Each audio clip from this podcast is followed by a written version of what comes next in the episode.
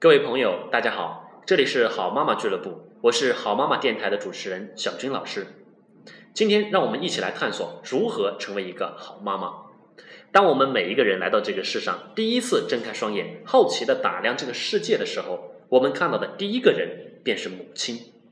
躺在母亲的怀里，吸吮着母亲的乳汁。承受着母亲的爱抚，聆听着母亲的呼吸，接受着母亲的哺育和熏陶，母爱的光辉使母亲成为孩子心理、性格和思想形成的总设计师。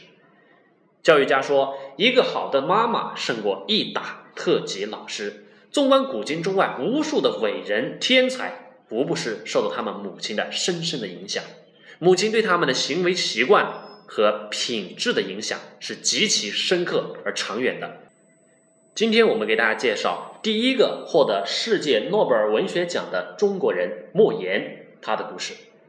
莫言获得诺贝尔文学奖，当他站在瑞士的领奖台上的时候，他对着全世界的镜头，他没有讲伟大的理论，他没有讲他的老师、教练等等，唯独娓娓道来，讲述着他那贫穷、裹了小脚和不识字的可怜的老母亲的故事。与很多的母亲一样，当我们期待自己的孩子能够优秀，当我们陪伴孩子追慕名校、仰慕名师，当我们以为能为孩子提供优越的生活条件而欣慰的时候，一切的一切立刻被莫言他的母亲撼动的几乎荡然无存。莫言的母亲正像那个年代全中国千千万万的母亲一样，不识字，没读过书，更没有系统的学习过什么教育学、心理学和呃教学方法。但是这并不妨碍让他母亲成为一名成功的教育家，因为当这个人内心存在着慈爱，用最朴实的言行教会他的儿子什么是梦想和远大的志向，什么是学习、生活、人生处事坚强不屈、诚实和屈辱、怜悯和同情、宽容和谅解、大爱和亲情的时候，他的儿子。没有理由不成功，没有理由不获得世界诺贝尔文学奖啊！解读影响莫言一生的八个关于母亲的故事，不得不让我们重新审视教育，审视为人之母的自我。第一个故事，莫言说啊，我记忆当中最早的一件事，是提着家里唯一的一把热水壶去公共食堂打水，因为饥饿啊无力，失手不小心将水瓶砰打碎了。啊！我吓得要命，钻进草垛，一天没敢出来。傍晚的时候，我听到母亲在呼唤我的乳名，我从草垛里钻出来，以为会受到打骂，但母亲没有打我，也没有骂我，只是轻轻地抚摸我的头，口中发出长长的叹息。那一声长长的叹息里，我体味极其的深刻。母亲教会了我什么是大爱和亲情。我记忆当中最痛苦的一件事情。就是跟着母亲去集体的地里面捡麦穗，看守麦田的人突然来了，捡麦穗的人们呢四散纷纷逃跑。我母亲呢是个小脚，跑不快，被捉住了。那个身材高大的看守人啪的一声扇了我母亲一个耳光，母亲摇晃的身体跌倒在地，嘴角流着血。看守人骄傲地没收了我们捡到的麦穗，吹着口哨扬长而去。母亲坐在地上，脸上和眼睛里透出的那种绝望的神情，我终身难忘。多年之后，当我看到那个看守麦田的人已经成为一个白发苍苍的老人，在集市上与我相逢的时候，我怒上心头，恨不得冲上去想要找他报仇。母亲一把拉住了我，平静地对我说：“儿啊，那个打我的人与这个老人。”并不是同一个人。母亲教会了我什么是宽容和理解。我记得最深刻的一件事，是一个中秋节的中午，我们家难得包了一顿饺子，每个人呢只有一小碗。正当我们吃饺子的时候，一个乞讨的老人来到我们家门口，我呢起身端起半碗红薯干，想打发他走，没想到他却愤愤不平地说。我是一个老人呀，你们吃饺子让我吃红薯干，你们的心是怎么长的？哎，我气急败坏了。我们一年到头吃不了几次饺子，一个人就一小碗，连半饱都吃不了。我给你红薯干就不错了，你要就要，不要就滚。母亲当即训斥了我，然后端起她那半碗饺子，全部倒进了老人家的碗里。我最最后悔的一件事，就是跟着母亲去卖白菜。在菜场上，那一次我因为急急忙忙的想要赶去上学，于是呢，啊，也不知道是有意还是无意，多算了一位买白菜的老人家一毛钱。算完钱，我就去了学校。可是那天下午，当我放学回家时，我看到我那很少流泪的老母亲，在家里面泪流满面，我吓坏了。问了才知道原因，但是。母亲并没有责骂我，她只是轻轻的说：“儿呀，你让娘丢脸了。”我十几岁的时候，我的母亲患了严重的肺痨病，饥饿、病痛、劳累，使我们这个家庭陷入了困境，看不到光明和希望。我那个时候也不知怎么的。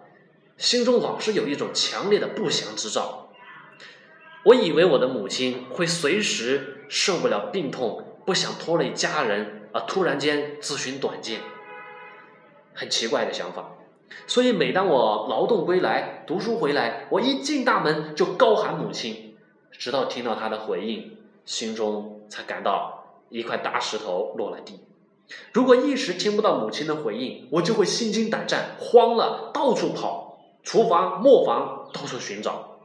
有一次，我呼唤母亲，没有回应。我找遍了所有的房间，没有看到母亲的身影。我吓坏了，我不知道该怎么办了。我一屁股坐在院子里面，失声的大哭。就在这个时候，母亲呢，非常艰难的背着一捆柴草从外面走进来。她看到我哭，表示很不理解。但是呢，我又不能对他说出我的担忧。后来，母亲看出了我的心思，她对我说：“儿呀，你放心，尽管我活着没有一点乐趣了，但只要阎王爷不叫我，我是不会去的。”母亲教会了我什么是坚强和不屈。从小呢，我相貌比较丑，村子里有很多人当面就嘲笑我。学校里还有几个性格霸蛮的同学，甚至呢还欺负我、打我。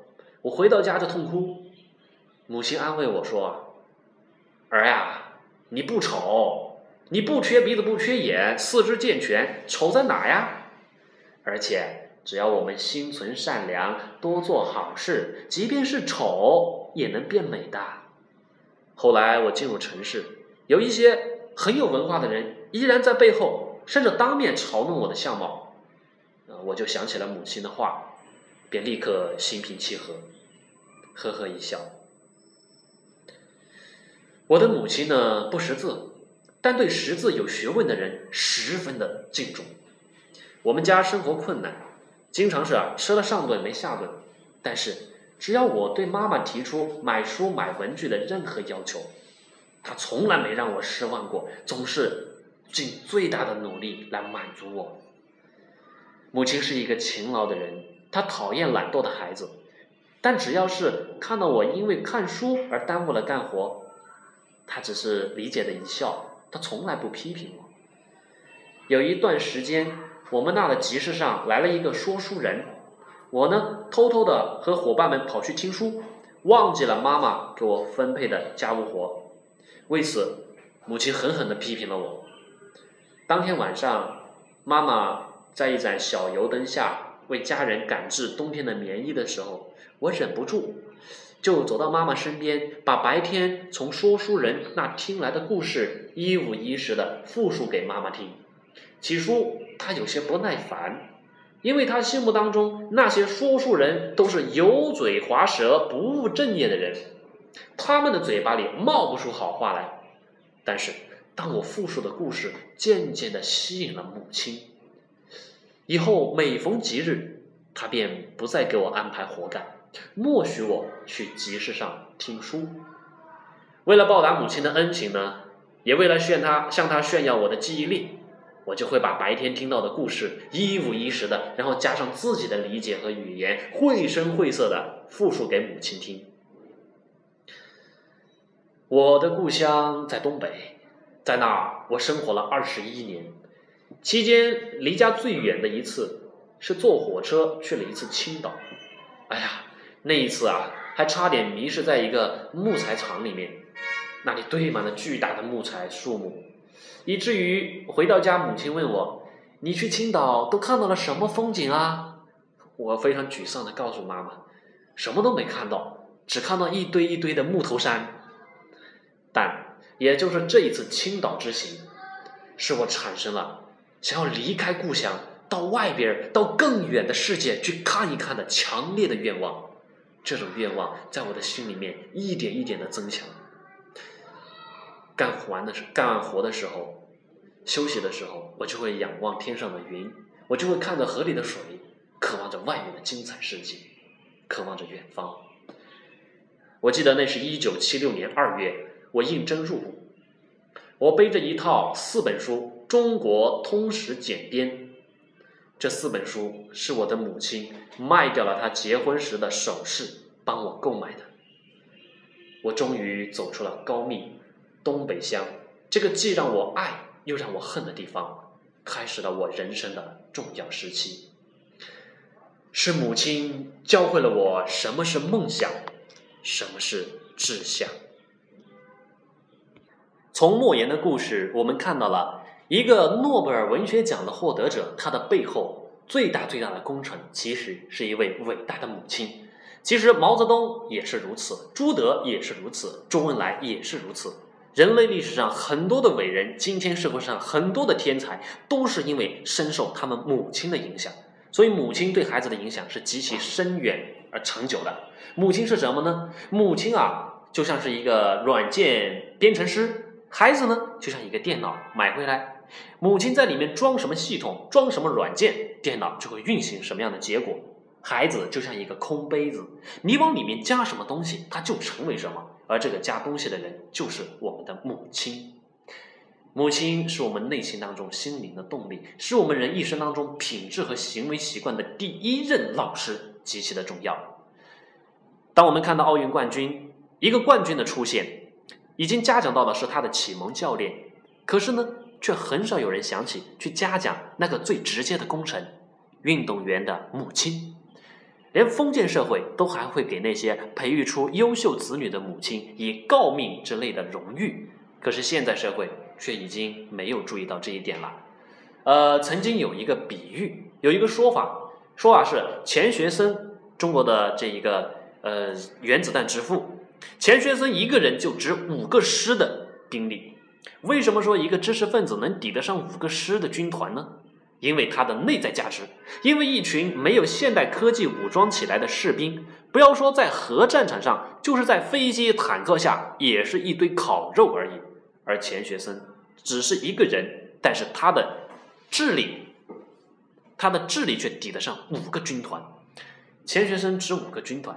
那么，请问孔子的母亲呢？孟子的母亲呢？又值几个师呢？对中华文化影响如此之深远。对于女性来说，女性的体力也许比不上一个男子，但是她在培育孩子方面却有着极其重要的价值。她可以把孩子培养成孟子、孔子，培养成欧阳修、岳飞，培养成林肯、爱迪生、爱因斯坦，同时。也可以把他的孩子教唆成汪洋大盗。母亲是下蛋的鹅，下金蛋的鹅，那它的价值就在于它生下来那颗金蛋，而不在于鹅它的肉。如果将它等同于鹅肉，这就是一个天大的错误。母亲的工作应该是带薪的工作，每一个女性都应该在孩子出生的前后几年，去像服兵役一样的服一种役，叫做母役。只有这样，我们人类的前途才可能光明灿烂，否则便会像我们今天和过去那样，不断的陷入劫难和困境当中。因为人的意，因为人的生产是一切生产当中最重要的生产。让我们一起来发现母亲，关注母亲，让我们一起探索如何成为更好的妈妈。好了，感谢大家收听我们今天的节目，下一期节目我们不见不散。